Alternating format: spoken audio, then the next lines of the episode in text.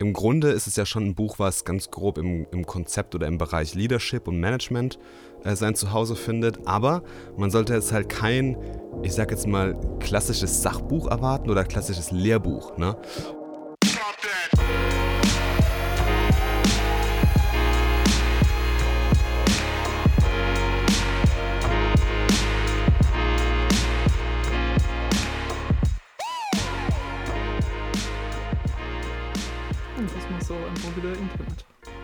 Ja, diesmal habe ich auch wieder einfach Internet. Ja, so, soll sein. so, so sollte es sein. In Deutschland. Ja.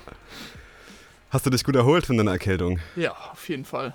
Sehr Heute schön. endlich wieder angefangen zu trainieren. Ach, nice. Noch nicht wieder laufen, sondern erstmal Krafttraining, weil es dann doch weniger den Kreislauf zumindest Ja. bei mir belastet. Ja, ja, auf jeden Fall. Das stimmt schon. Ähm, aber ja, jetzt wieder voll dabei. Am Dienstag steht ein Lauf auf dem Programm wieder. Nice. Dann mal Langsam. gucken, wo ich stehe jetzt erstmal. Ja, ja, Ich klar. Gehe es natürlich erstmal wieder gemütlicher an. Ja, auf jeden Fall. Ist auch Genau. empfehlenswert. Und dann wieder mal schauen, wo man steht. Ja, Genau. ja, diese Krankheit, man, man hat immer das Gefühl, wenn man irgendwie so eine Woche lang nicht trainiert, dass der Körper komplett zerfällt. Ne? Ja, genau. Aber ich habe es jetzt tatsächlich auch gemerkt, so klar, ähm, es fehlt ein bisschen was, ja. ja. aber ich war so ungefähr auf dem Niveau wie davor. Also Ja, auf jeden ganz- Fall. Also ganz ich glaube, so schnell geht es nicht. Und dann durch, die- durch diesen Muscle Memory Effekt Genau. ähm, baut man ja auch schneller wieder auf oder kommt wieder schneller zu seiner ursprünglichen Fitness zurück. Ne? Ja. deswegen hier der Grund, warum wir letzte Woche nicht released haben und nicht aufgenommen haben. Genau. Weil ein Podcast alleine macht irgendwie keinen Spaß und wenn der David da ganz heiter sitzt, äh, heiter, heiser ja, sitzt, dann äh, ja, wäre das, glaube ich, nicht so produktiv geworden. Es wäre ein Hustfest geworden. Ein Hustfest wäre es geworden, ja. Ich Ja. habe es ja die Woche noch ein bisschen erlebt. Aber gut. Ähm, ja, dafür haben wir heute umso mehr Content mit reingepackt. Und ich würde sagen, wir starten erstmal bei dem, was wir jetzt schon angefangen haben. So unser kleines Trainings-Update. Genau. Ähm, wie lief's, beziehungsweise wie lief's nicht bei dir in den letzten Wochen? Ja, genau. Also bei mir lief es seit der letzten Ausgabe leider nicht wirklich. Eben aus dem Grund, weil ich dann relativ kurz nach der Folge hat es mich dann doch mal wieder erwischt. War lange Zeit nicht mehr krank, Mhm. deswegen ähm, war das extra traurig. Aber gut, passiert halt einfach. Und Passiert gerade bei die denen. Saison hatte ich auch das Gefühl, dass sehr, sehr viele Menschen Ja, krank wurden. also ich habe auch im Bekannten- und Freundeskreis, im Kollegenkreis viele Leute, die irgendwie eine Grippe hatten. Mich hat auch Ja. mal so einen Tag ein bisschen hingebrettert, aber dann ging es am nächsten Tag schon wieder einigermaßen. ne? Hm. Es war ganz komisch mit mir, weil ich habe einfach nur genießt, so alle zehn Okay. Sekunden nur genießt, wirklich bis die Nase fast geblutet hat. Also es war echt ganz komisch und ekelhaft. Ich dachte, das hat irgendwie erst was mit einer Allergie zu tun. Hm. Aber dem war dann anscheinend nicht so und am nächsten Tag ging es dann eigentlich auch wieder ganz gut. Aber hast recht, also viele, viele Leute, die ähm, die es schwer mit einer Grippe gebrettert hat. Ja, auf jeden Fall. Und dementsprechend war bei mir nicht so viel. Aber ich habe gehört, bei dir war einiges mehr, aber Bei du mir war- auch ein bisschen einmal Bei mir, war, bei mir war zu viel, so könnte man sagen, ja. Nee, also ich habe ja dann vor, lass mich lügen, drei Wochen, ähm, habe ich zeitgleich mit sehr, sehr vielen Dienstreisen äh, meinen neuen Trainingsplan angefangen, der es extrem in sich hat. Es ist ein Halbmarathon-Trainingsplan, der auf die 1,30 hingeht, also ein sehr ambitionierter Plan, den ich ja in den Heidelberg nicht laufen werde jetzt am ersten, weil der einfach auch sehr hügelig ist und ich glaube, es ist einfach keine Bestzeitstrecke, aber ähm, da geht es dann auch mehr um den Spaßfaktor. Ja. Ja, aber ähm, die ersten zwei Wochen waren bei mir geprägt mit sehr, sehr viel Intervalleinheiten, also sehr viel Hit-Einheiten, ne? Mhm. was, äh, ja, also ich habe lange, lange kein Hit-Lauftraining mehr gemacht. Ich habe viele Hit-Einheiten jetzt auf dem Rad gemacht und auch ein bisschen beim Schwimmen immer so. Und da war eine, und die ersten beiden Einheiten gingen eigentlich relativ gut von der Hand, ja, also es waren so ein paar Tempoläufe, die waren ganz locker. Und da war eine Einheit drin, die war echt eklig. Es waren viermal vier Minuten und dann zweimal zwei Minuten. Und zwar diese Intervalleinheiten, also diese Minutenteile immer, ähm, auf meinem VO2 Max-Tempo. Das heißt, es waren dann 3,55 im Schnitt. Also schon ordentlich äh, Vollgas geben. Ja. Und ich habe die auf dem Track gemacht. Ich habe mich nach den ersten vier voll gut gefühlt, habe gesagt, okay, die, weil die zweiten waren so freiwillig, wo man sich gut fühlt. Die zweimal zwei Minuten, die habe ich dann auch durchgezogen. Und ich habe beim ersten Intervall dann gemerkt, bei den zwei Minuten, bei den kürzeren, dass es mir irgendwie so ein bisschen hinten in der rechten Kniekehle gezogen und gedrückt hat. Und dann habe ich dann auch die letzte Einheit auch noch durchgezogen. Und dann kam, wurde das Stechen auch schon stärker. Bin dann nach Hause getrabt, gemütlich, weil der, der Track ist auch nicht weit entfernt bei mir. Hab dann geduscht, mich gemütlich ja, hingechillt. Und dann habe ich am Abend gemerkt, wie der Schmerz immer stechender und krasser wurde. Und es war irgendwie anscheinend in der, in der Kniekehle dann, ich sag mal, so eine Art Sehnenüberreizung. Ja. Mhm. Und ähm, das war echt eklig. Und ich habe auch gedacht, es geht nach zwei, drei Tagen vielleicht wieder weg. Habe dann ein bisschen Salbenverbände und sowas gemacht, ein bisschen mit Kinesotape gearbeitet. Aber Am nächsten Tag war es echt heftig, da konnte ich kaum laufen wirklich, also konnte auch nicht auftreten wirklich und auch das Knie kaum anwinkeln. Die Bewegungsfreiheit war dann nach ein paar Tagen wieder da, aber ich habe dann auch direkt nach dem Wochenende gemerkt, ähm, ja, nee, so wirklich jetzt aufs Laufband wieder gehen oder draußen laufen geht noch nicht so wirklich. Ich habe da ein bisschen Alternativtraining gemacht, mhm. äh, weil alles, was, sage ich mal, eine statische Beugung vom Knie war voll in Ordnung, bloß wenn irgendwie ähm, eine Druckbelastung drauf kam, das heißt Treppen abwärts steigen oder halt laufen, also so ein, so ein Impuls quasi, sage ich mal, auf das eine Bein zum Stabilisieren, das war extrem schwierig. Ich habe ein bisschen, ähm, ja, für den unteren Rücken und für die, gerade für die Oberschenkel- und Hinterschenkelmuskulatur habe ich jetzt, Unterschenkelmuskulatur habe ich jetzt viel gemacht. Mhm. Äh, für die Wadenmuskulatur habe ich auch nochmal was getan, habe viel mit Massagen und viel mit äh, Blackroll wieder gearbeitet, mit ähm, Sauna und Dampfbad und Massagen, also dass da der Muskel wieder schön weich wird. Mir da gute Routinen reingezogen, habe ein bisschen Alternatives äh, gemacht, habe viel Krafttraining jetzt wieder gemacht einfach um da wieder ein bisschen Stabilität reinzubekommen. Rad ging auch wieder, habe heute zwei Stunden Radtour gemacht. Und ähm, ja, deswegen habe ich jetzt auch gar keine Probleme mehr im Knie jetzt seit drei Tagen, wollte es aber trotzdem gechillt angehen und heute nicht gleich wieder eine unnötige Belastung reinbekommen. Und morgen, denke ich, werde ich dann wieder langsam ins Lauftraining einsteigen mit ein paar gemütlichen Kilometern, mhm. schauen, wie es läuft. Ähm, noch ein bisschen schwimmen die Woche. Auf dem Trainingsplan steht jetzt eh eine Ruhewoche an in, dem, in der Woche. Passt, ja. Ähm, genau, das passt dann. Von daher nochmal den Körper schön erholen und dann die nächsten Wochen drauf werden, glaube ich, auch von der Intensität weniger intensiv, dafür halt immer länger vom Umfang her. Aber das sollte ja dann eigentlich passen und ähm, ja, ansonsten läuft es eigentlich sehr, sehr gut. Das klingt doch ordentlich. Ja, habe jetzt auch gemerkt beim, bei so langen Radfahren, dass halt wieder, sage ich mal, so die Grundfitness, die ich mir, die ich ja immer so im Winter, sage ich mal, so ein bisschen verliere, weil man dann irgendwie so satt ist von der Saison oder die ich jetzt halt im Herbst so ein bisschen verloren habe. Mhm. Ähm, die ist auf jeden Fall wieder da. Also ich hab, bin da zwei Stunden Rad gefahren, hätte auch easy noch eine Stunde dranhängen können. Die Beine waren super locker, haben sich mega gut angefühlt. Jetzt auch noch gar keine Probleme. Also da bin ich eigentlich echt zufrieden und ähm, ja, ist eigentlich ein gutes Zeichen, dass das Training, was ich bisher gemacht habe, auch die Wochen davor mit dem, mit der Belastungs, mit dem Belastungsaufbau beim Laufen wieder eigentlich ganz gut angeschlagen hat. Sehr gut, sehr gut. Da merkt man einfach, wie widerstandsfähig auch der eigene Körper ist ne, bei so ja. Sachen und wie man dann auch wieder zurückkommen kann zu dem, wo man aufgehört hat. Ja, ist hat. auch oft so, auch wenn man mal irgendwie eine Woche krank ist oder sowas und man kommt dann wieder ins Training, mal nach drei, vier Wochen merkt man wieder so einen krassen Bump in der Performance, äh, dass man einfach mal merkt, okay, der Körper braucht vielleicht einfach mal wirklich so eine, so eine Zwangspause ja. und es tut manchmal wirklich extrem gut. Ja. Natürlich ist es dann immer schwierig, gerade für den Kopf und für die Mentalität, zu sagen, oh Gott, ich habe jetzt in zehn Wochen dieses ambitionierte Ziel, einen Halbmarathon zu laufen mhm. und mein längster Lauf dieses Jahr waren, ich glaube, 14 Kilometer. Und dann sage ich so, ja krass, wie soll ich das dann in der Zeit mit den Höhenmetern noch packen? Was ist jetzt äh, in der Woche, wenn ich hier komplett nicht laufen kann? Also man setzt sich ja selber so ein bisschen unter Druck. Ja, ja, und dann ja. habe ich auch wieder mal gemerkt, diesen ganzen Sport nicht so mega hart verbissen zu sehen, weil ich werde dafür nicht bezahlt. Das ist ein Hobby von mir, das ist eine Leidenschaft, ja. Aber viele Hobbyathleten sind ja, sage ich mal, auch so ein bisschen überambitioniert. Das passiert ja ganz oft, ne? Und äh, da muss man sich einfach schauen, sage ich, ich habe mich jetzt halt, habe es auch ganz fett in meinen Journal immer wieder reingeschrieben, Sport soll nicht zum Stressfaktor werden. Ja, es soll immer noch eine Leidenschaft und ein Genuss sein und ich will dabei abschalten ja. und mich nicht irgendwie stressen, weil sobald man sich, glaube ich, beim Sport irgendwie stresst, wird man sowieso für Verletzungen im Allgemeinen oder für Krankheiten anfälliger. Mhm, auf ja. jeden Fall. Auf jeden Fall.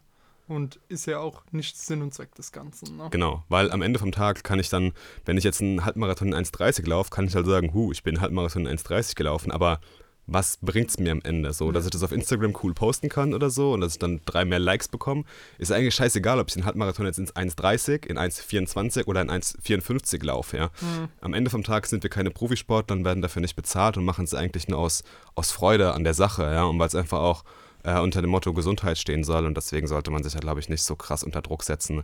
Und klar, es ist natürlich immer schön zu sagen, ich, ich bin ein Wettkampftyp und renne da gern vorne mit aber man muss sich ja dann nicht geiseln. Deswegen entspannt, ja, der Halbmarathon wird, wird cool in Heidelberg. Ich freue mich da drauf. Es wird ein schönes Event mit vielen Leuten auf der Strecke. Es soll eine wundervolle Strecke sein, habe ich jetzt schon gehört.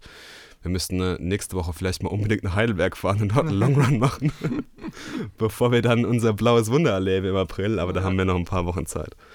Auf jeden Fall. Gut, ein paar Wochen Zeit hatten wir nämlich auch seit unserer letzten Buchreview. Ha, was eine Überleitung. ähm, ja, wir haben ein Buch gelesen, ne? Genau das du ausgewählt hattest. Stimmt, ich habe es ausgewählt. Ja, du hattest es ausgewählt. Äh, Ride of a Lifetime von dem CEO von ähm, Disney, yes. Bob Iger. Ähm, und ja, Ride of a Lifetime passt ja auch super zu dem Konzern Disney, ne, mit seinen Freizeitparks. Da, da passt das natürlich titelmäßig super dazu. Ich habe in dem Buch so wahnsinnig viel über Disney gelernt. Das ist krass. Ja, auf jeden Fall. Es ist, ähm, ja, ich sag mal, wenn man mal so als Gesamtes betrachten will, ist es eigentlich ein Buch, was darüber redet, wo er herkommt und was ihn anleitet in seinem, ja, in seinem Tagesgeschäft, sage ich jetzt einfach mal, oder in seinem täglichen Leben. Ähm, und er macht es halt immer wieder an Stationen fest, die ihn halt geprägt haben, ne? von Leuten bis hin zu Events, weil das Ganze oder das Buch fängt ja mehr oder weniger an mit einem seiner absoluten Tiefs, Mhm. die er in seiner Karriere Ja. hatte als äh, ein Junge in, das müsste Disneyland, Florida sein, Ja. ähm, ja von einem Alligator gefressen wurde und ähm, wie er darauf praktisch reagiert hat. Und das zeigt eigentlich auch den, das ist auch so ein Satz, den ich mir, der ist relativ am Ende vom Buch, ne, oder am Anfang? Ich weiß nicht, wie rum das sortiert ist. Nee, es müsste am Anfang sein.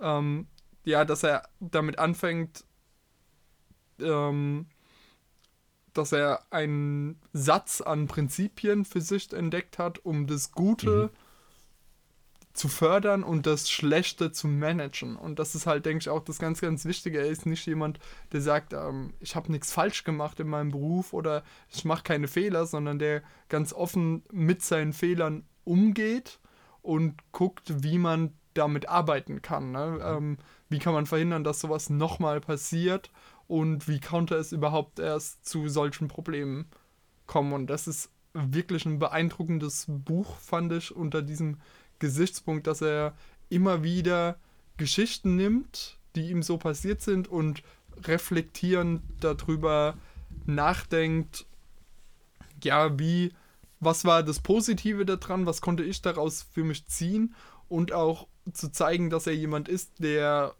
zumindest reflektierend sagen kann, ähm, er wurde immer angeleitet von Prinzipien, nicht von Mhm. Regeln Ja.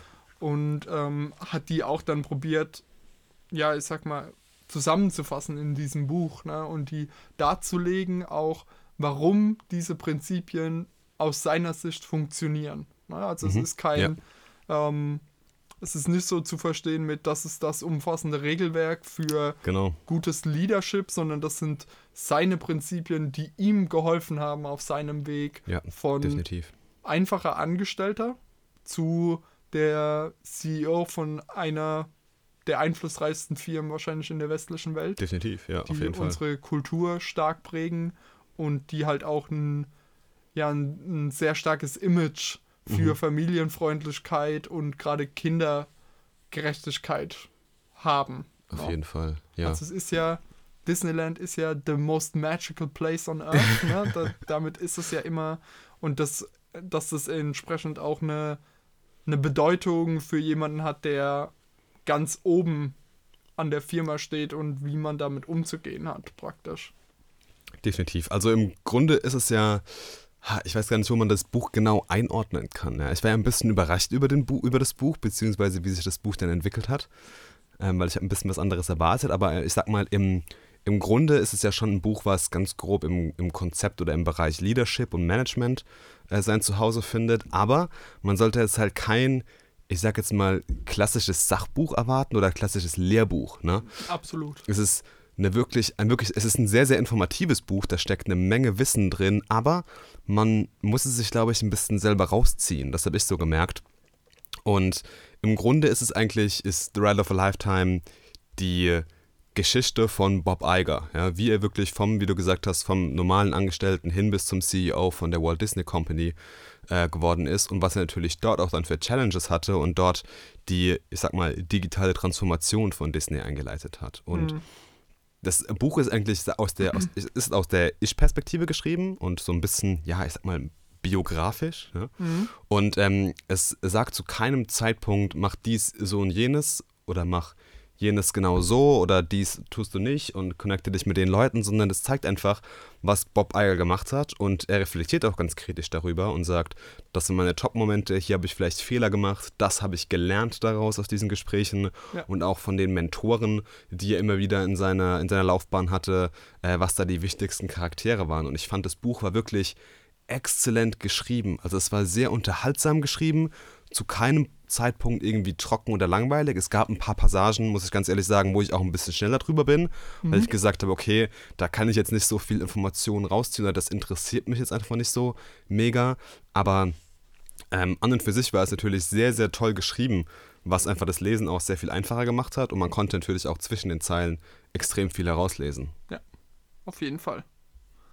Was ich nämlich ganz geil an dem Buch fand, war eigentlich das Ende, der, dieser Anhang, der Appendix, wo er nochmal aus dem ganzen Buch, sage ich mal, eine Mini-Zusammenfassung geschrieben hat mit seinen Top-Prinzipien, die, ja, die sein Handeln oder sein, sein Sein eigentlich einleiten oder beziehungsweise seine, seine Boundaries für sein, für sein Handeln als CEO von Disney. Und ähm, da finde ich super, super viele tolle Prinzipien drin. Zum Beispiel ähm, Don't let your ego get in the way. Ähm, dann, dass man Menschen immer mit, mit Respekt und Empathie begegnet. Ähm, dieser, dieser ganz berühmte Satz, den er immer wieder sagt, innovate or die, ist, ist super bekannt, ja, dass man seine Balance finden muss, immer, dass man Fragen fragen muss, weil das ein Zeichen für Neugierde ist, ja. Und ähm, ja, dass man auch nicht immer alles super safe spielen soll, sondern auch ruhig mal ein Risiko eingehen soll, dass man ähm, nicht pessimistisch sein soll, weil keiner einem Pessimisten folgen wird. Also da sind wirklich ja. super tolle Prinzipien und ähm, ja, einfach Gedanken von, von Bob Iger drin, was ich echt ähm, sehr toll und sehr informativ finde. Ja, auf jeden Fall. Ähm, Gerade das, was du auch ansprichst, ist auch, die kommen nicht so aus dem Nichts, ne, sondern man findet die alle in den Texten davor ja. direkt oder indirekt wieder. Das ist auch ähm, sehr schön gemacht, dass es halt nicht ähm, eine wahllose Zusammenwürfelung an Inhalten ist. Ich finde nämlich, find nämlich, was das schafft, ist halt einfach eine unfassbare Credibility. Genau. Weil man merkt einfach, was genau. der Mann erlebt hat und was er gemacht hat. Ja. Und dadurch, wenn er halt so ein, sag ich mal, so ein Prinzip einfach sagt und einen, einen Satz sagt, dann merkst du einfach, okay, der Typ hat einfach was erreicht und hat das auch im praktischen Leben so gelebt und erlebt. Ja. Und deswegen kommt es natürlich ganz anders rüber, als wenn es jetzt irgendwie der Management-Ratgeber ist, der aus dem Nichts irgendwelche zehn Regeln auf, auflistet. Genau, genau. Und eben das Wichtige, es sind Prinzipien, keine, keine Regeln. Ne? Es ist, wie es im grundsätzlich ähm, funktionieren sollte oder auch ähm, ja, was einen anleiten sollte in seinem täglichen Handeln. Genau. Ja, eben das finde ich ziemlich stark gemacht von ja, dem Buch her. Und auf jeden Fall. Wie du schon gesagt hast, es liest sich sehr, sehr kurzweilig, das Ganze. Definitiv.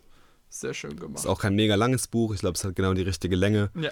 Ähm, es passt irgendwie mit so 230, 240 Seiten oder irgendwie sowas hat es, glaube ich, gehabt. Von daher auch ähm, gut, was man gut weglesen kann. Mhm. Ähm, ja, sehr viele schöne Abschnitte drin. Und man lernt auch irgendwie über, über klar, es ist auch natürlich extrem aus der Sicht von Disney geschrieben, aber man, man lernt natürlich extrem viel über die Entertainment-Branche an und für sich erstmal ja. und über Disney. Und ich finde, was ich dem Buch auch sehr hoch anrechne, ist, wie offen es geschrieben ist. Mhm. Also da geht's ja, da werden ja wirklich explizit Zahlen genannt. Es geht auch ähm, ganz tief manchmal in private Themen rein, ja, und auch ganz tief in die internen ja, Sachen von Disney, was es da auch manchmal für Eskapaden gab oder für Probleme, ja. ähm, gerade auch auf einer Personenebene. Und da wird wirklich ganz, ganz offen mit, mit umgegangen und man versucht jetzt irgendwie nichts zu verschleiern oder irgendwie in ein besonderes Licht zu rücken. Und das finde ich auch toll, wie transparent und ehrlich das, äh, das Ganze geschrieben ist. Auf jeden Fall. Ja. Ja, also was ich zum Beispiel ganz cool fand, war der ganze Abschnitt mit Pixar. Äh, wusste mhm. gar nicht, dass sich das so angebahnt hat. Ich habe die ganze Zeit gedacht, dass Pixar schon ewig zu Disney gehört. Ähm, und auch, dass Steve Jobs da so eine wichtige Rolle gespielt hat in dem ganzen Buch, weil er wirklich einer der zentralen Charaktere eigentlich und dann auch ja, ein sehr, sehr guter Freund von Iger am Ende. Ja. Und ähm, ja, also ganz toll die, die Connection da zwischen Apple, Pixar und, äh, und Disney nochmal beschrieben, mhm. was, ähm, ja, was ich gar nicht so im Detail genau wusste. Und auch, was da dran spannend war, ist, wie viel hinter diesen Deals eigentlich an persönlichen ja ähm, Verständnis untereinander. Das hing, hat er auch nochmal so beschrieben, dass diese Deals irgendwie immer am Ende verhandelst du immer mit einer Person, ja, und es ist genau. immer auf einer Personenebene dann, auch wenn man versucht, so sachlich wie möglich zu bleiben und man vertritt dann seine Company dort, aber es ist am Ende immer noch ein Deal zwischen zwei Leuten. Genau, dass man halt hier gerade wenn man mit Gründern von Unternehmen spricht, dass man ja eigentlich denen ihr Kind ähm, in neue Hände übergibt und ähm, dass denen halt mitunter nicht unbedingt der höchste Preis das Wichtige ist, sondern derjenige, der die Firma übernimmt, dass der einen gewissen Respekt für das Unternehmen auch mitbringt und versteht, was das für eine Firma ist. Ich denke, da ist natürlich ja. die Kreativbranche nochmal ein besonderes Ja, Feld. definitiv, glaube ich auch. Ähm, auch wie er das mit George Lucas beschrieben mhm. hat, ne? jemand, der ja Star Wars erschaffen hat und das dann. Das ganze Universum dazu, ne? Genau, diese Firma wieder aus der Hand zu geben, war natürlich auch nicht einfach. Ne? Ja. Und ähm, wie wichtig ähm, da auch seine Person einfach war, dass das ähm, funktioniert hat. Das war nochmal beeindruckend. Definitiv, ja, oder auch als Steve Jobs dann gesagt hat, als er, ich erinnere mich noch gut an diese Szene, wo sie sich in dem einen Meeting Room getroffen haben ähm, auf dem Apple Campus und er dann auf dieses Whiteboard geschrieben hat, Vorteile einer Disney-Übernahme und Nachteile. Und ein ganz großer Nachteil war halt einfach, dass Disney wahrscheinlich die, ja, die Kreativität von Pixar töten wird. Da ging es gar nicht um Zahlen, da mhm. ging es gar nicht um mhm. irgendwelche, wer kriegt wie viel Equity und was ausbezahlt und alles. Sondern es ging echt teilweise einfach nur um das kreative Gedankengut von diesen Unternehmen. Und ähm, das ist auch vollkommen nachvollziehbar, dann, wenn man so eine Company aufgebaut hat, natürlich. Ja. ja. Und da zeigt man auch mal, oder man sieht auch mal, was da, daran alles hängt. Ja, und ich fand auch diese drei Kapitel mit der Übernahme, wo, oder wo die Kooperation und Übernahme mit Pixar beschrieben wird, das Ganze mit äh, George Lucas und Star Wars und mit Marvel dann am Ende und wie das dann alles zusammen in ein großes Bild kam, fand ich unfassbar interessant, weil das natürlich auch noch so sowas ist, wo man jetzt am meisten Relation dazu hat, weil einfach das ist noch das, so das Aktuellste, was man auch noch greifen kann und mhm. kennt. Von daher äh, super, super interessante Kapitel und ähm, glaube ich der Kerninhalt auch von dem, von dem Buch.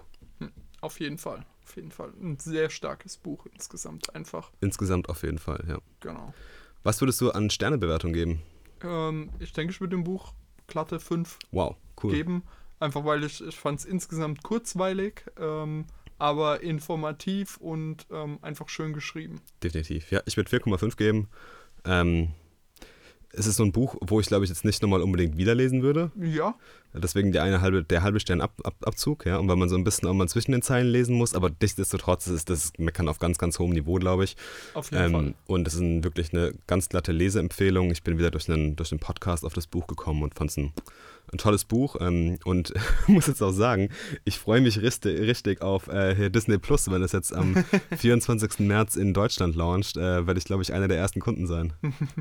Ja. ja, ich muss mal noch gucken, ob ich das überhaupt auf meinen Geräten. Ah ja, okay. Ja, ich werde es einfach auf den, auf den Apple TV laden und mhm. dann äh, wird das, glaube ich, ganz gut gehen. Klar. Ja, aber Gedanken zu, zu dem Inhalt? Äh, zu, dem, zu dem Inhalt, zu dem Streamingdienst. Gute Sache, blöde Sache? Also eigentlich finde ich es eine blöde Sache, ja. weil das natürlich den Markt weiter fragmentiert. Ne? Es war Ach, einfach schön, als so es schlimm. nur Netflix gab. Good old times. Genau, aber ähm, gut, ich sag mal, da das jetzt, es ist zumindest ein Player, von dem ich sage, ähm, die scheinen viel zu investieren. Ja. An der Stelle sind auch vergleichsweise günstig, ich glaube mit äh, 7 Dollar. Ja, 6,99 Euro. Was ich cool finde, sie haben den Preis aus Amerika exakt gehalten. Also dort sind 6,99 Dollar mhm. und hier bei uns werden es dann 6,99 Euro. Ja, ja, okay. Also viele schlagen da ja irgendwie was auf noch dann oder so. Das hat man hier jetzt nicht gesehen. Hm. Deswegen ähm, bin ich da eigentlich sag mal, ist noch einer von den besseren Streaming-Diensten. Da muss ich sagen, finde ich den Apple Streaming-Dienst mit Abstand immer noch den schwächsten. Ganz schwach. Also ich habe mir immer noch abonniert, muss mir mal überlegen, wie lange noch. Ähm, mhm. Ich bin momentan ein bisschen enttäuscht von der Dichte an Serien. Es kommt zwar immer wieder neuer Inhalt und die Serien sind auch gut gemacht. Ich habe sie geschaut, die erste Staffel, war fasziniert davon. Aber ähm, das, was so nachkommt, hat mich jetzt irgendwie nicht so krass gecatcht. Ich finde auch, dass es irgendwie diese, also man muss sich das ja so vorstellen. Das findet ja alles auf dieser TV-App statt. Mhm. Ja, also ich habe mein Apple TV und da gibt es diese TV-App. Warum ich auf dem Apple TV noch eine separate TV-App äh, brauche, egal. Aber in dieser TV-App, die musst du dir so vorstellen, ist ein Hub für alle Inhalte, die du in Apps auf dem Apple TV hast. Das mhm. heißt, dort laufen dann auch mal äh, ZDF-Serien rein, eine Pro-7-Serie, dann mal irgendwie was aus Amazon Prime. Netflix hat momentan noch keine Anbindung. Irgendwelche Sky-Sachen laufen dort dann drin. Und darin versteckt dann die Apple TV Plus-Shows. Mhm. Das heißt, ich habe kein dediziertes Hub oder habe es bisher noch nicht gefunden. Wenn es jemand weiß, bitte mich korrigieren. habe noch kein dediziertes Hub, einfach nur für diese Apple TV Plus Inhalte. Mhm. Es gibt irgendwo einen Reiter und eine Zeile und sowas, aber es gibt jetzt nicht irgendwie so eine spezielle App oder einen, eine Library wie Netflix oder Amazon Prime, wo ich dann reingehen kann und mir die Filme reinziehe, ja. Und das sind halt auch echt nur momentan selbstproduzierte Inhalte mhm. und das sind einfach momentan nicht so viele. Genau. Und ja, vielleicht wird es in ein paar Jahren mal besser, wenn sich das Ding hält. Aber einfach mal, einfach mal abwarten. Also die Inhalte, die ich jetzt gesehen habe, haben mich echt überzeugt, aber es ist dann einfach noch die Bandbreite davon ist halt wirklich sehr, sehr, sehr gering. Und dann halt auch eine Serie mit sieben Folgen, mit einem sehr abrupten Ende und die zweite Staffel ist jetzt halt irgendwie in Aussicht mal. Also mhm. das ist auch irgendwie matt. Ja, ja, ja genau. Deswegen, ja, dem, das ist noch so der Streaming-Service, von dem ich aktuell denke, so, hm, braucht man den tatsächlich, ne? Ja, kann ich verstehen. Genau. Das Coole ist ja, wenn man sich jetzt ein neues Mac-Gerät kauft, ähm, dann oder ein neues Apple-Gerät, dann ist der meistens für ein Jahr kostenlos dabei. Mhm. Ich denke mal, nach diesem Jahr sieht es vielleicht so ein bisschen anders aus, wenn mehr Content drin ist, aber es ist natürlich auch erstmal ein massives Upfront-Investment, ob sich das am Ende überhaupt auszahlt. Weil die Namen, die sie natürlich dort auf dem Bildschirm haben, sind keine kleinen. Ja, ja. Obwohl ja. das ja nicht unbedingt was Gutes ist, ne? So oft ja. sind es ja aktuell zumindest die kleineren Namen, die super freshen, coolen Content genau. erzeugen. Von dem her so ist mal gucken, es. wie das weitergeht. Gut. Dann bin ich dieses Mal dran mit Buch finden. Du bist dran mit Buch finden, mit Buch aussuchen. Und ich glaube, ich habe etwas gefunden, ich bin von, gespannt. von dem du auf jeden Fall schon mal gehört hast, weil zumindest der Autor wird dir auf jeden Fall etwas sagen. Okay. Nia Eyal. Oh ja, kenne ich. Na, schon mal gehört. Klar. Oh, ich ahne, was kommt. Du bist ja ein großer Fan des Buch Hooked.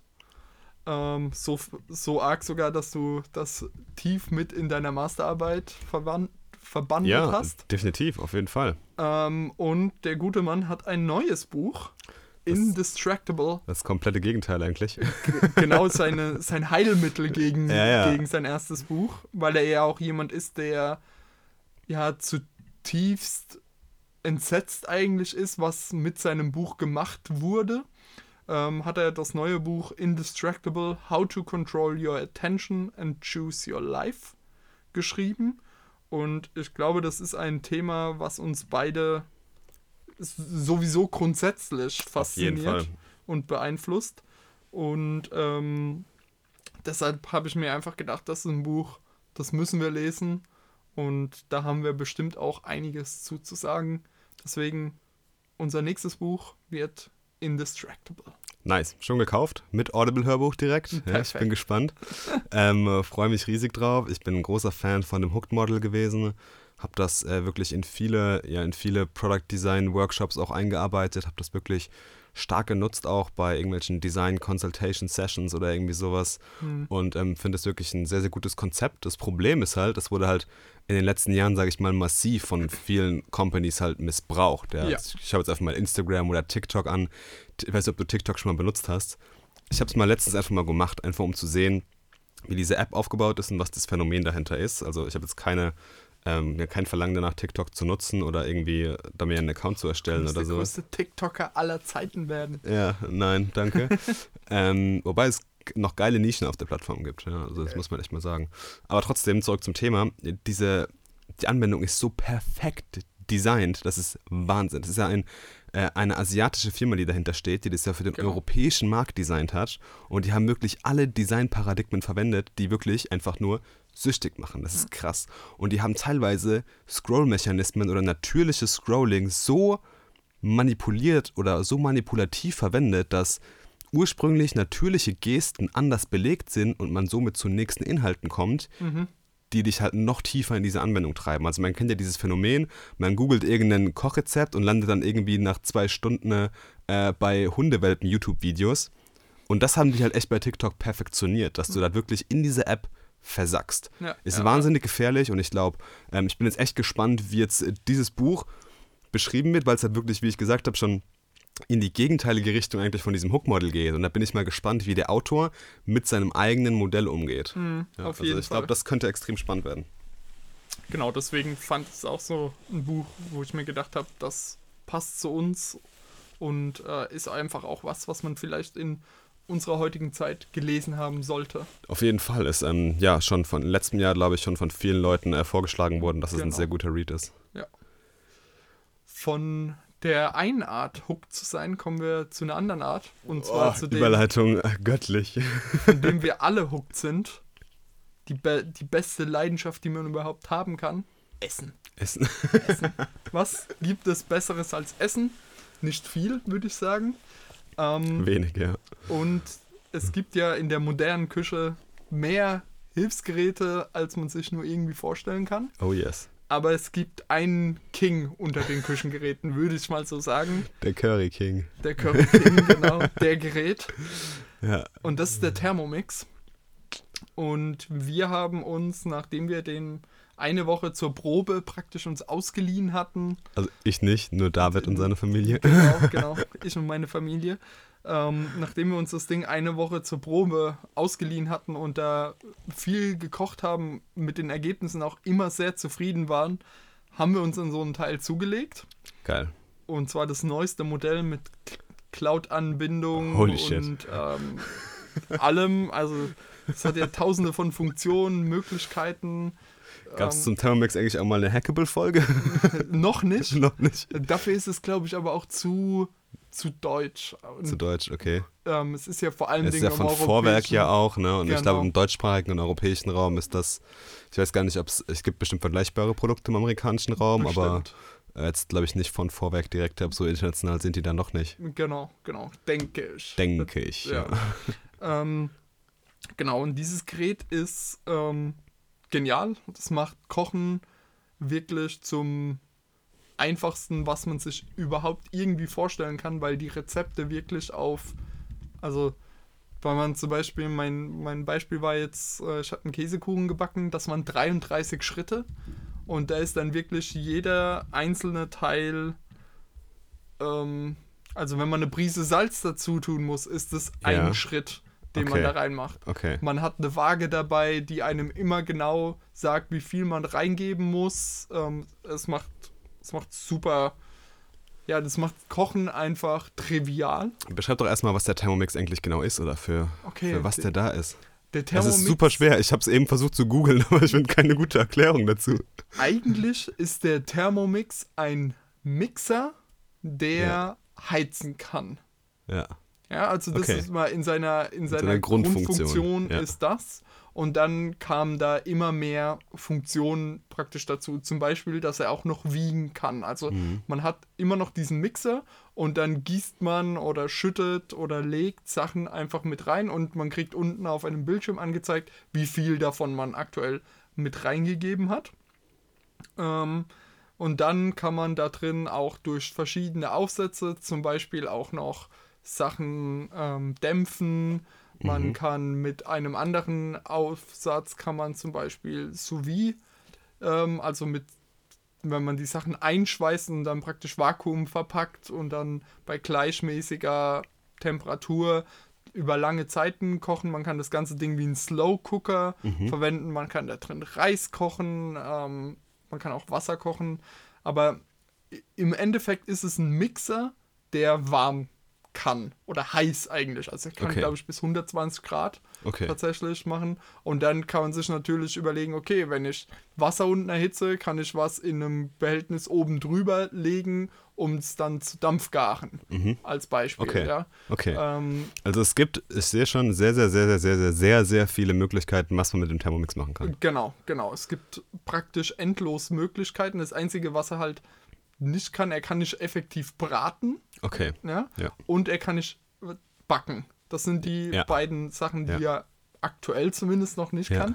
Weil so das, ich glaube, das allgemeine Volksverständnis vom Thermomix ist so, ich werf alles rein und krieg dann fertiges Essen raus. Genau, und eigentlich ist es auch tatsächlich so, nice. weil wenn man jetzt ähm, einfach nur mal so einen Eintopf macht oder wenn man, Ja.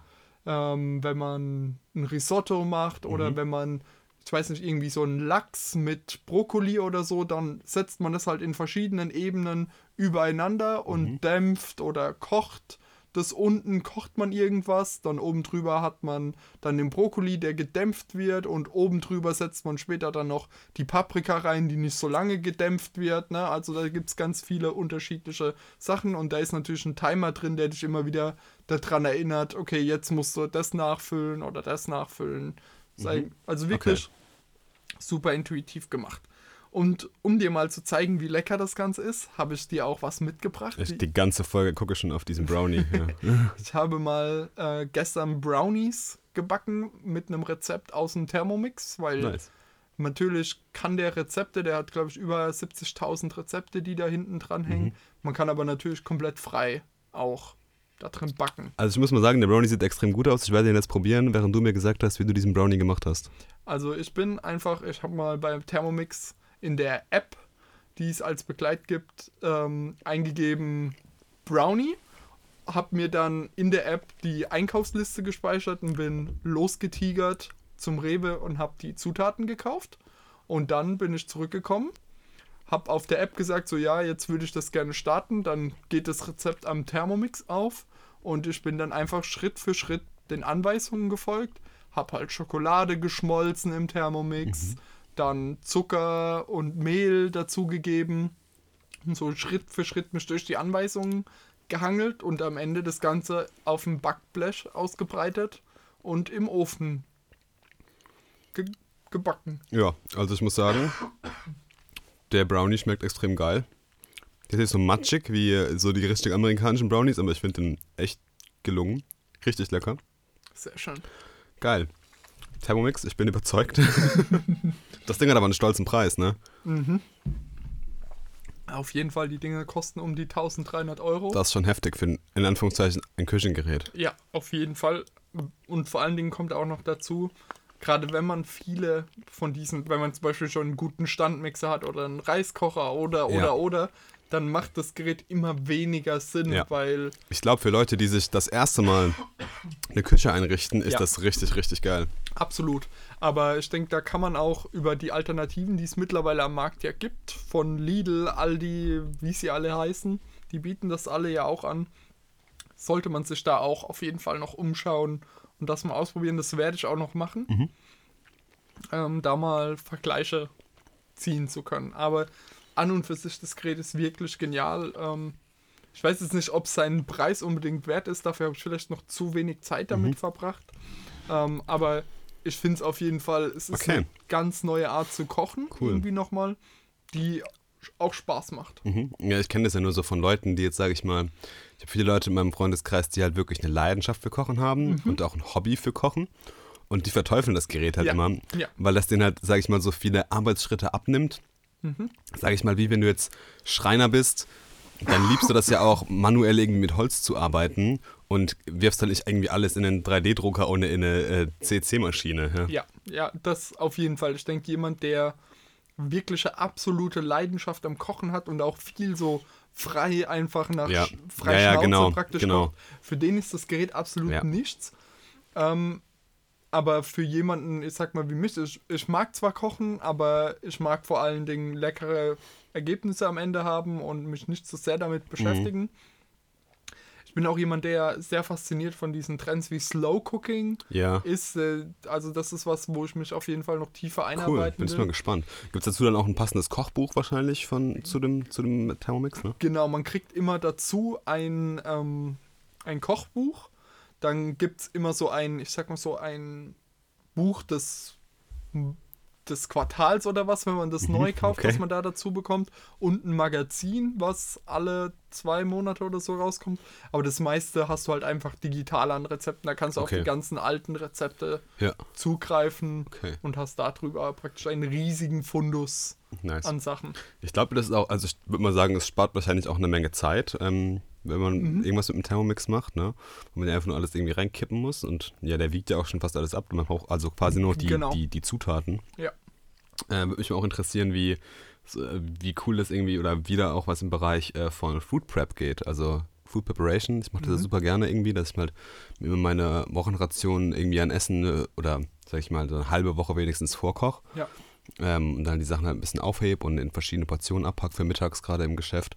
Da gibt es bestimmt auch bestimmt coole Thermomix-Gerichte. Ja, auf jeden Fall. Und oder was man damit auch machen kann, ist zum Beispiel, dass man geniale Soßen da drin Hm. Ah ja, macht. ich glaube für Suppen, Eintöpfe, alles was so in One-Pot-mäßig ist, Genau, ist das genau. Ding bestimmt echt genial. Ja, auf jeden Fall. Cool. Ja, ich habe nur mal Glühwein im Thermomix gemacht. Ja, geht klar. auch, geht auch. Ja, gut. Es gibt ja jetzt parallel zum Thermomix, habe ich letztens irgendwie äh, bei uns in der City alles vollgepflastert mit dieser Werbung. Ja. Ähm, gibt es auch noch ein Parallelprodukt, den Teminel. Te- Temiel?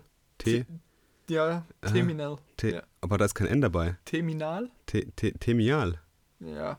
Ah, weird. Auf jeden Fall soll das quasi eine, ich sage, alles andere ist Tee von gestern. Äh, das steht auf der Webseite.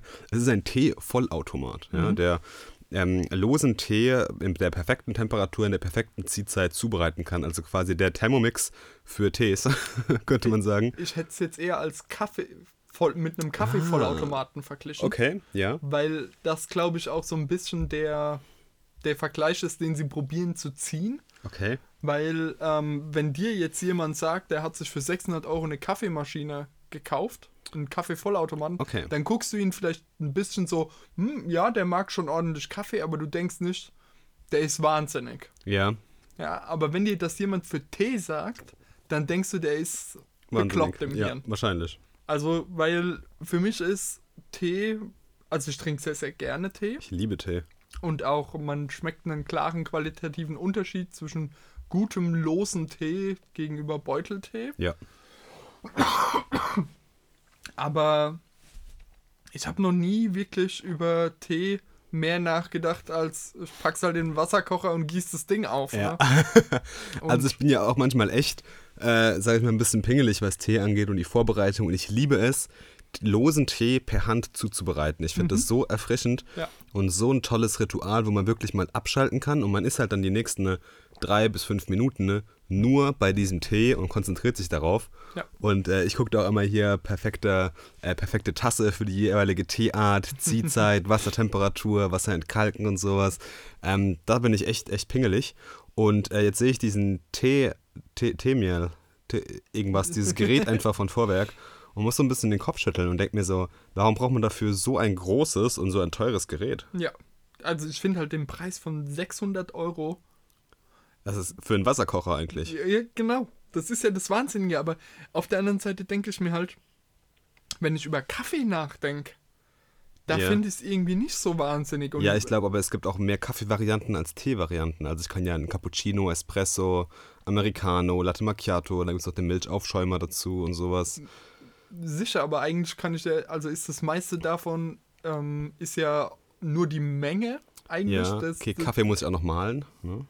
Gut, aber was kostet so eine Mahlmaschine? Ja, nicht viel. Ne? Also irgendwo in meinem Kopf passt es schon irgendwie zusammen, dass das für einen Kaffee-Vollautomaten ist das für mich viel okayer als für einen Kaffee äh, als für einen Teeautomaten. Aber ich probiere mir aktuell zu überlegen, warum ist das eigentlich so? Mhm. Warum, warum ist das so eine Distanz dazwischen in meinem Kopf?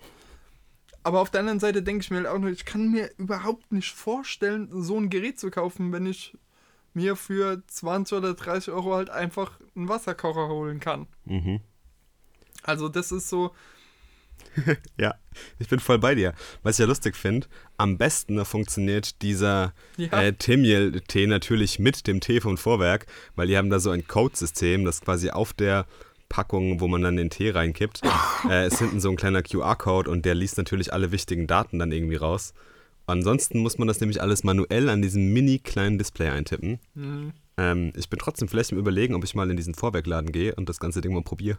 Einfach nur, um zu wissen, was kann das, ja, ja, um den Unterschied. um den Unterschied zu merken. Aber ich glaube, wenn man den Tee entweder in der kleinen Glaskanne oder in einer anderen Glaskaraffe mit heißem Wasser oder halt äh, gut erwärmtem Wasser aufbrüht, dann wird es keinen großen Unterschied geben. Also das, also ich denke, wir sind da auf jeden Fall in einem Bereich von ähm, Prozentpunkten, ja, also Ja. wo man nicht mehr Mhm. das Erlebnis Tee wird da nicht radikal neu oder anders sein, Ich aber nicht, ähm, wenn man vielleicht wirklich ein absoluter Teekonnoisseur ist, Ja. ist es was, was das Geld wert ist. Kurzer Hustanfall. Ja. Nee, kann ich auf jeden Fall voll verstehen. Ich glaube aber auch, dass viele Leute, die halt so hart auf Tee stehen wie wir, die lieben vielleicht auch dieses manuelle Zubereiten, wie halt viele so Kaffeeverrückte auch das manuelle Zubereiten vom Kaffee mögen. Hm. Ähm, interessanter Move. Ich bin mal gespannt, wie das, äh, ja, wie sich das entwickelt. Auf jeden Fall. Ich glaube, es gab schon mal so verschiedene äh, Tee, Teegeräte, Teevollautomaten. Es gab verschiedene Konzepte dazu. Ich glaube, Senseo hat da mal auch irgendwie was gemacht oder noch eine, eine andere Firma, die aus dem Kaffeebereich kommt. Ähm, aber Vorwerk natürlich interessant, wenn man sagt, man fängt mit Staubsaugern an und dann geht man über Vorwerk und jetzt hin zum Teeapparat. Cooler Move. Ja. Cooler Move.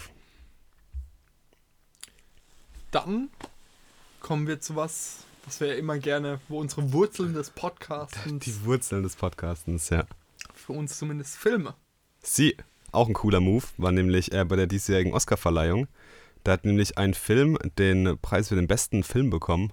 ein Film, den Preis für den besten Film, ähm, von dem man es, glaube ich, nicht erwartet hätte. Mhm. Es ist nämlich kein englischsprachiger Film, sondern es war Parasite, ein asiatischer, chinesischer, koreanischer. Koreanisch. Ein koreanischer Film.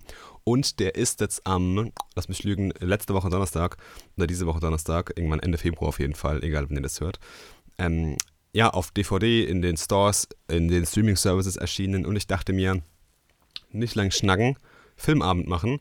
Und äh, habe mir diesen Film geholt und ihn zusammen mit meiner Freundin angeschaut. Und jetzt kommt meine Review dazu. Und ich äh, falle gleich mit der Tür ins Haus. Krasser Film. Ich habe weiß nicht, was der letzte Film war, bei dem ich so hart mitgefiebert habe und so eng an der Couchkante saß, wie bei Parasite und so schwitzige Hände hatte. Es ist wirklich ein ganz, ganz, ganz interessanter Film. Ein toller Film, äh, der viele unterschiedliche Facetten hat, der eine wahnsinnig geile Bildsprache hat, Mhm. der einen super Schnitt hat, tolle Charaktere, die halt wirklich Filmcharaktere sind, die Ecken und Kanten haben und ähm, auch eine gesellschaftskritische Aussage, die ich echt, äh, ja, Hut ab äh, finde. Ja. Zum Setting, Parasite, warum der Name? Es geht eigentlich darum, dass eine, sage ich, sehr, sehr ärmliche und äh, ja, fast der, in der Armut lebende eigentlich koreanische Familie eine, im genauen Gegenteil, eine sehr, sehr reiche koreanische Familie unterwandert und sich dort einnistet wie ein Parasit. Das äh, fängt damit an, dass der Junge von dieser armen Familie ähm, ist irgendwie mit einem, einem Schulkollegen befreundet, der bei dieser reichen Familie Nachhilfe gibt. Und ähm, er fängt jetzt irgendwie an der Universität ein Auslandssemester oder ein Auslandsstudium an und ähm, ja, schlägt ihn als ähm, Nachhilfelehrer vor, als Ersatznachhilfelehrer.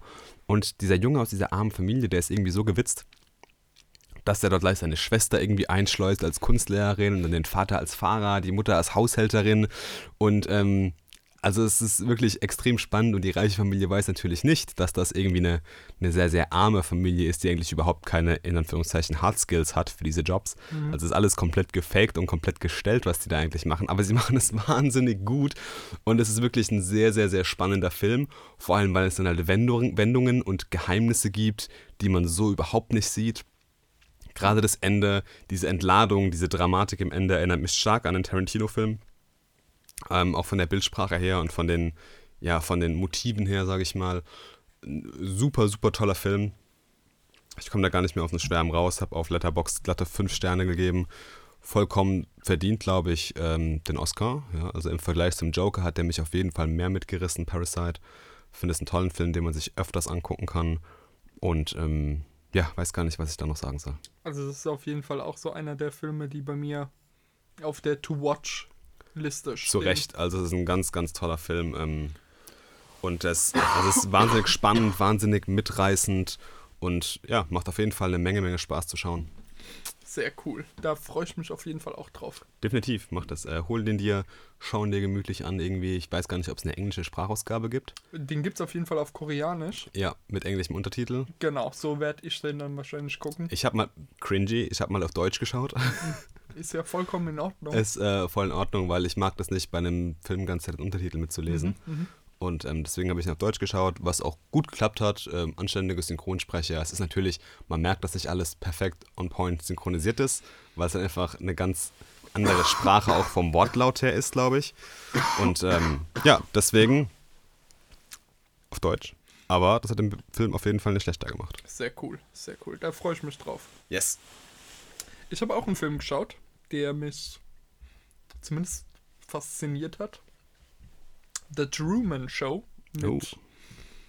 Jim Carrey in der Hauptrolle. Okay.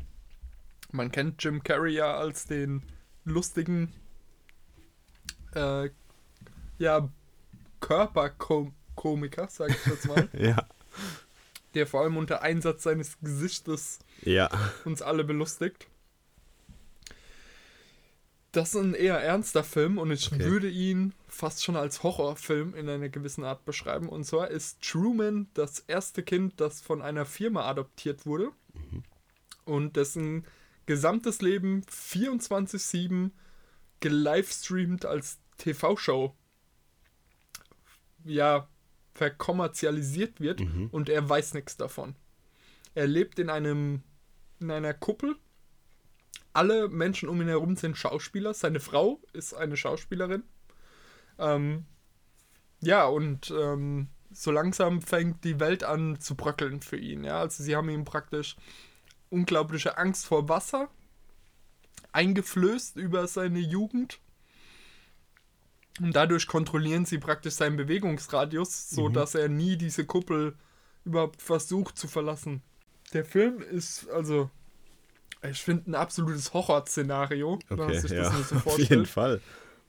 Aber er ist super spannend gemacht. Er ist sehr ernst, aber immer wieder mit einer gewissen Komik auch mit eingebaut.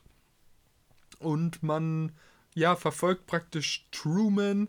Wir, wir als Zuschauer wissen praktisch von Anfang an, dass es eine Reality-TV-Show ist, die wir hier gucken. Und man kriegt immer mit, was das auch für Auswirkungen oder Auswüchse innerhalb der Serie hat. Zum Beispiel, dass sein bester Freund sein Bier immer so trinkt, dass man die Marke in der Kamera sieht. Oh Gott, ja. Oder auch ja. als Zuschauer sieht man überall, wo die ganzen Kameras eigentlich positioniert sind. Ähm, super spannend. Und auch, ähm, es wird auch immer wieder über die Gesellschaft praktisch zurückreflektiert, die sowas okay findet. Mhm. Ähm, ja, also mich hat der Film echt bewegt. Okay. Und- Spannender Film. Ich fand ihn echt super interessant. Einfach ist, glaube ich, von 1999. Okay, schon älterer. Ja. Schon ein älterer Film.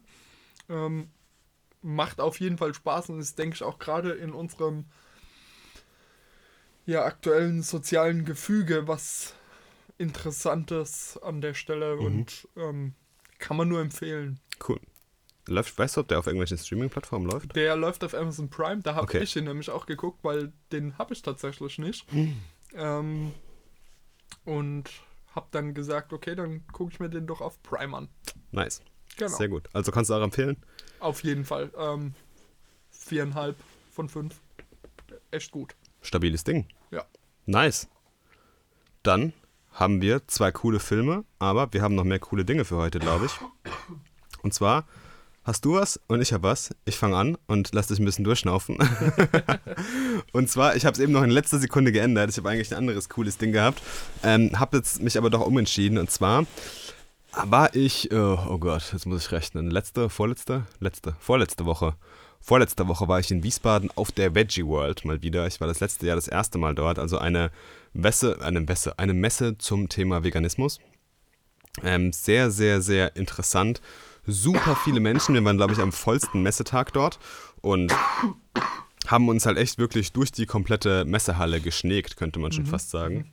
Also ist Ähm, schon aufs Thema Essen. Ja, ist auf jeden Fall aufs Thema Essen fokussiert. Es geht aber auch viel um den Lebensstil. Also zum Beispiel die Leute von, ja, sag ich mal, zu einer Alternative zu dieser Terragun, zu dieser Massagekanone, Ja. äh, waren auch dort. Es gibt äh, zum Beispiel auch vegane Schuhe, es, Krankenkassen sind auch dort vertreten, ähm, verschiedene Lebensmittelzubehöre. Ich glaube, Thermomix war nicht da. aber also auf verschiedene Sachen, aber es ist aufs Thema Lebensmittel und Essen natürlich fokussiert. Man kann super viel Shit probieren. Und zwar kotzübel, weil wir halt so kreuz und quer gegessen haben. Und es hat mir wieder gezeigt, wie vielseitig mittlerweile das ganze Thema geworden ist und auch wie reich das Angebot an veganen Lebensmittelalternativen. Also ich bin jetzt kein, sage ich mal, strikter Veganer. Ich habe mich eine Zeit lang wirklich äh, strikt vegan ernährt. Habe dann ein bisschen äh, ja, gemerkt, es war zu schnell, wie ich umgestellt habe und versuche jetzt wieder langsam vom, äh, vom Vegetarier-Dasein hin zum, zum Veganismus zu gehen. Und ähm, ja, bin jetzt aber auch nicht so super streng und lasse mir da wirklich mit so einer Transformation viel Zeit und achte auch darauf, wie mein Körper reagiert. Und fand es echt ähm, super interessant, was es da alles gab. Es gab Fleischalternativen, Käsealternativen, es gab sogar Fischalternativen, mhm. es gab eine Menge Joghurt, Eis, Säfte, Energydrinks, Wein, äh, Frischkäse, Hummus, was super cool ist. Es gab, das war das Geile war, weil eigentlich ist man immer so, wenn man irgendwo hingeht, ah, ist es vegan, ist es vegetarisch? Und dort konntest du einfach alles essen. Mhm, ich habe mhm. dann irgendwie so ein geilen veganes äh, Gyros-Wrap gegessen mit Tzatziki noch und der war richtig, richtig lecker und der war halt einfach vegan und ich war so, holy shit, wie kann das vegan sein? Äh, es war super, super interessant, ganz, ganz cool. Interessante Menschen. Was aber, glaube ich, am interessantesten ist, sind die Vorträge und das Rahmenprogramm. Dort gibt es verschiedene Kochshows, es gibt wirklich Ernährungsvorträge, auch von einem meiner, sage ich mal, Lieblings, in Anführungszeichen, Veganer in Deutschland, ähm, gab es einen tollen Vortrag zum Thema die zehn Grundregeln einer gesunden Ernährung. Nicht mhm. einer veganen Ernährung, sondern einer gesunden Ernährung. Und es ging auch gar nicht in das Thema, dass Veganismus das aller, allerbeste ist, sondern einfach, wie man sich gesund, ausgewogen ernährt. Ähm, super interessant, ein tolles Buch, was auch da dazu kommt, ähm, auch mit ganz vielen sekundären Pflanzenstoffen und sowas und sehr, sehr wissenschaftlich aufbereitet. Also wirklich was, was ich sehr, sehr gut finde. Und ähm, ja, hat mir auf jeden Fall extrem Spaß gemacht. Habe wahrscheinlich ein Kilo zugenommen bei der Messe, weil ich so viel gegessen habe. Und es war auch echt lecker. Und ähm, ja, auf jeden Fall kann ich empfehlen, wenn bei euch in der City irgendwo mal in der Nähe, in der Nähe eine Veggie World ist, äh, geht hin. Ihr werdet auf jeden Fall erstaunt sein, was es dort alles zu essen gibt. Ja, sehr cool. Das ist ja auch was, was man generell auch in Supermärkten immer mehr beobachten kann. Extrem. In den letzten Jahren hat es extrem zugenommen, ja.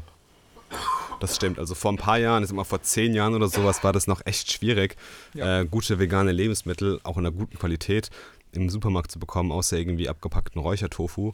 Und mittlerweile gibt es halt echt fast alles äh, irgendwie auch veganisiert, ja. Genau. Auch dieses vegane, vegane Label, dieses V-Label, äh, kommt auch immer mehr auf die Lebensmittel, immer mehr Hersteller ähm, investieren da auch einfach rein, weil die einfach sehen, dass der Markt einfach wächst und dass es einfach eine Riesenmöglichkeit ist, auch aus einem aus einem Business einfach raus und deswegen äh, kann man da auch diesen Wachstum natürlich an der Veggie World sehen. Sehr cool. Ja, und ich hab, war in Rulantica, die neue Indoor-Wasserwelt des Europaparks. Crazy, du bist in so vielen Wasserwelten unterwegs in der letzten Zeit. ja gut, das andere war ja eine eine, eine Saunawelt. Eine Saunalandschaft. okay. Genau. Genau, und Rulantica ist, ich sag mal, da gibt es halt Rutschen und andere Spaßbad. Themen, also so, so, eine, so eine Wildwasserbahn gibt es da noch, ähm, auch so einen kleinen Rundkurs, wo man einfach so ein bisschen auf ähm, so aufblasbaren Ringen durch die Gegend treibt, ein Wellenbad und Liegen und es ist halt, ich sag mal, Europapark typisch super schön gestaltet. Ne? Mhm. Also das muss man halt echt sagen, das haben sie wirklich drauf, das Ganze so thematisch das aufzubereiten. Zu welchem Land gehört das dann? Merkt man das irgendwie? Also ähm, äh, das ganze Thema ist nordisch mhm. ähm, verhaftet. Ähm, ich glaube, viel von der Mythologie kommt aus Dänemark. Und sie haben so, so ein bisschen so einen dänisch-schwedischen Mix von außen. Und innen drin ist das Ganze so ein bisschen Fantasiewelt und halt so nordische Mythologie miteinander vermischt. Was ich auch sehr, sehr cool finde, ist, es gibt ähm, so einen kleinen Kinderroman auch noch mhm. zu dem ganzen Thema, der einfach super süß aufbereitet ist und so praktisch die Geschichte von Rulantica erzählt. Ähm, dann kann man auch für kleine Kinder gibt es dann zum Beispiel die Möglichkeit, einen Rutschenführerschein zu machen. Aber das Coole ist in echt die Rutschen das muss man jetzt sagen, die haben echt geile Rutschen, geile Reifenrutschen. Ähm, dann so, ja, Falltürrutschen, wo dir dann der Boden oh unter Gott. den Füßen weggezogen wird und du praktisch, das wird auch ein schönes Bild von dir gemacht, ne? Wie du vollkommen geschockt da durch die Gegend saust. Das könnte ich gar nicht. Es geht, es geht. Also wenn man es einmal sich überwunden hat, danach macht es echt Laune. Und halt einfach Reifenrutschen mit bis zu vier Leuten die echt kreativ sind, die super viel Spaß machen. Und ähm, da kann man wirklich, ich war zwei Tage dort. Mhm. Ähm, wenn man das macht, praktisch mit Übernachten im Hotel, gerade jetzt in den Nebensaisons gibt es auch noch gute Angebote vom Europapark. Ähm, ich denke, das Optimum ist vielleicht an einem Tag Rolantica, am anderen Tag Europapark mitzunehmen und das so irgendwie zu machen, weil für zwei Tage, da ist es dann, ähm, ich sag mal, da hat man dann schon alles gesehen ja, an der true. Stelle. Ähm, aber trotzdem, auch dann macht es immer noch Spaß, die Rutschen immer wieder zu machen und zwar jetzt auch überhaupt nicht voll. Also wenn wir mal fünf Minuten angestanden sind, dann ist es echt viel. Okay. Aber natürlich spricht das auch nicht für die normale Saison, ja, die klar. da jetzt halt ist. Ne? Es waren halt nirgendwo Ferien, auch in umgebenden Ländern wie Frankreich oder so sind aktuell keine Ferien gewesen. Deswegen war das perfekt. Deswegen sind wir auch hin. Ähm, aber wirklich super schön gemacht, das Ganze. Geniale Rutschen auch für unser Alter. Ja, macht super viel Spaß. Macht, ähm, ich denke, vor allem Sinn, wenn die Gruppe durch zwei teilbar ist. Okay. Das ist wichtig, weil komplett alleine kann man vieles nicht rutschen weil ähm, es immer, wenn du in die Viererrutschen gehst, die darfst du nicht alleine rutschen, dann mhm. musst du zu zweit sein. Ähm, die Zweierrutschen kann man auch alleine rutschen, aber deswegen denke ich, um alles mitnehmen zu können, sollte man eine durch zwei teilbare Gruppe sein. Okay. okay. Ähm, ja, macht aber auf jeden Fall Spaß. Nice. Cool. Gut. Wir sind durch für heute. Wir sind durch für heute. Ja, wir geben deiner Stimme eine Pause. Entschuldigt bitte das äh, hier Huffin and Puffin. Ja, genau. Und dann gehen wir wieder fleißig an die Bücher dran, lesen und knallen die Bücher durch. Wir suchen das in der übernächsten Folge wieder natürlich schön zu besprechen. Oh, du setzt direkt schon wieder eine Deadline. Ja, einen Monat sollten wir hinbekommen, oder? Du, kein Thema. ja, für dich ist es sowieso kein Problem. ja. Aber mal schauen, wie es äh, bei mir läuft. Ich äh, werde an mir arbeiten und ähm, ja, bin auf jeden Fall gespannt drauf. Und dann bin ich auch gespannt, was es für uns vom Trainingsupdate gibt, die nächsten zwei Wochen. Genau. Ob wir wieder gut einsteigen, gut zurückfinden und nicht von Verletzungen und Krankheiten geplagt werden. Das und wollen dann, wir nicht. Nein, auf gar keinen Fall. Und dann würde ich sagen, hören wir uns wieder in zwei Wochen. Arrivederci. Bis dann.